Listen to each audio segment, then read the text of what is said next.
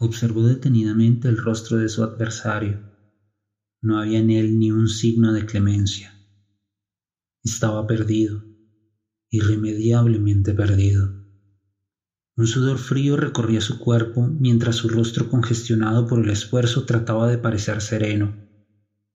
Recordó con desesperación su propia estupidez cuando neciamente se dejó enredar en la situación que ahora no tenía salida. Había sido una tarde pasible mientras paseaba disfrutando del suave frescor de las postrimerías del verano, cuando encontró casualmente a su viejo amigo.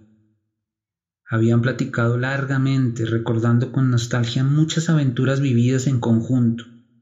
En algún momento habían recordado sus antiguas luchas. Entonces surgió el desafío a aquel aciago lance. Su desmedida soberbia, o quizá estúpida, sobre la valoración de sus habilidades lo llevaron sin apenas meditarlo a aceptar participar en aquel torneo insensato. Ahora estaba allí frente a su otrora apacible amigo, trocado en implacable adversario. Su sonrisa despiadada y cruel gesto burlón le indicaban cuán seguro estaba de triunfar.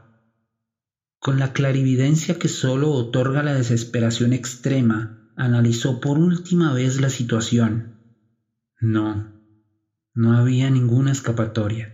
El fatal desenlace era inevitable. Miró tembloroso a su alrededor, esperando encontrar algún apoyo entre los espectadores.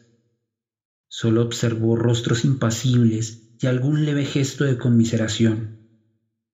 Reuniendo sus últimas y vacilantes energías, decidió acortar su agonía, y de un solo y violento golpe derribó al rey sobre el tablero, aceptando su derrota en la partida de ajedrez.